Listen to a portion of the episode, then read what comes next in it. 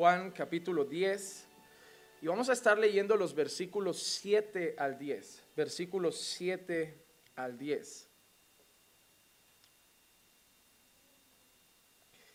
Dice así la palabra del Señor. Entonces Jesús les dijo de nuevo, en verdad, en verdad os digo, yo soy la puerta de las ovejas. Todos los que vinieron antes de mí son ladrones y salteadores, pero las ovejas no les hicieron caso. Yo soy la puerta. Si alguno entra por mí, será salvo, y entrará y saldrá y hallará pasto. El ladrón solo viene para robar, matar y destruir. Yo he venido para que tengan vida y para que la tengan en abundancia. Padre, te damos gracias por tu palabra. Venimos, Señor, con temor ante estas palabras pronunciadas por nuestro Señor Jesucristo, queriendo entenderlas, queriendo comprenderlas y queriendo, Señor, ser edificados por ellas. Hoy vamos a hablar, Señor, de la puerta de la única puerta.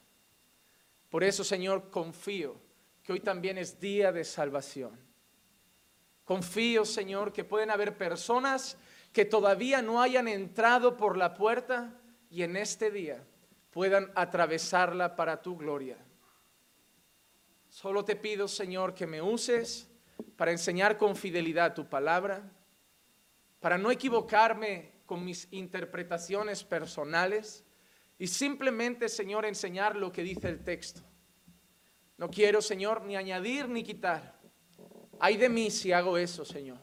Tu palabra dice que yo sería maldito si hiciera tal cosa.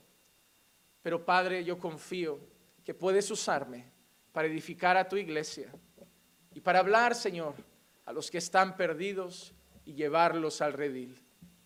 Así que, Padre, obra, es lo que te pido, obra a través de tu Espíritu. Y te lo pido y ruego en el nombre de Jesús. Amén, amén y amén. Hermanos, hoy seguimos con nuestra serie sobre Jesús, vida y ministerio de Jesús. Me quedan creo que unos 10 mensajes, 10 mensajes de esta serie antes de empezar con el libro del profeta Habacuc. Y algunos mensajes de esta serie son especialmente evangelísticos y, y creo que este puede ser uno. Porque hoy vamos a hablar de la puerta a la salvación. Vamos a hablar de quién es la puerta. Vamos a hablar de cuántas puertas hay. Y vamos a hablar también de lo que Jesús llama salteadores, ladrones. Porque hay una cosa interesante en este día y es el hecho de que hay un versículo que yo creo que se ha interpretado muy mal y que espero que hoy podamos entenderlo. Porque si yo preguntara a todos ustedes, ¿cuántos han usado el versículo de el ladrón viene para matar, robar y destruir, para hablar del diablo? Probablemente la gran mayoría. Y me gustaría intentar ir al texto hoy con ustedes, también con la ayuda del Señor, para darnos cuenta que a mi entender en el texto, ese ladrón no es el diablo. Obviamente no es Jesús, pero no es el diablo. Hoy vamos a tener un texto que todo el tiempo va a ir en dos direcciones. Un texto que va a hablar de los que pasan por una puerta y son salvos y los que deciden no pasar por la puerta y son condenados. Un texto que por un lado va a abrir el camino a la salvación a los que quieran y por otro lado va a alertar y condenar a los que siguen a los ladrones y los salteadores. La mayoría de veces la palabra de Dios divide, hermanos. Hoy vivimos tiempos en los que se dice que debemos buscar la unidad y obviamente la Biblia llama a la unidad. Cada vez que nosotros llamamos la atención de algo que está mal en otra iglesia o de otros predicadores, suelen decirnos que lo que hacemos está mal porque debemos estar unidos.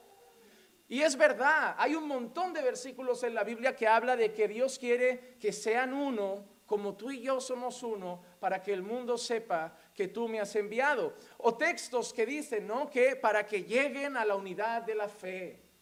Sí, Dios quiere que lleguemos a la unidad, pero a la unidad de la verdad. No a costa de la verdad.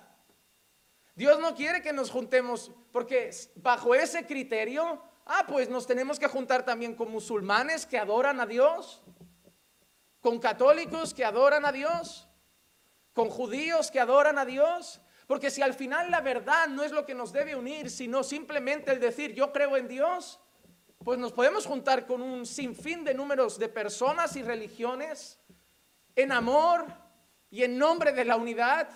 Pero la pregunta será, ¿Dios quiere esa unión? La semana que viene uno de los estudios que voy a estar trayendo hablará de eso. El domingo que viene estaré predicando de un evangelio que divide y va a dividir siempre, nos guste o no. La semana que viene, el domingo, estaré predicando la palabra para enseñarles a la iglesia que la Biblia divide. No une siempre, divide. Divide hasta familias, como veremos en la palabra. Nos divide de amigos, nos divide de la sociedad, nos divide de las herejías y en última instancia el Evangelio nos divide en la eternidad en dos grupos, salvos y condenados. Pero la palabra divide. Cuando Jesús hablaba, habían dos grupos de personas, los que lo seguían y los que no. Jesús no daba un mensaje que todos seguían. Jesús no daba un mensaje que pretendía unir a todas las personas.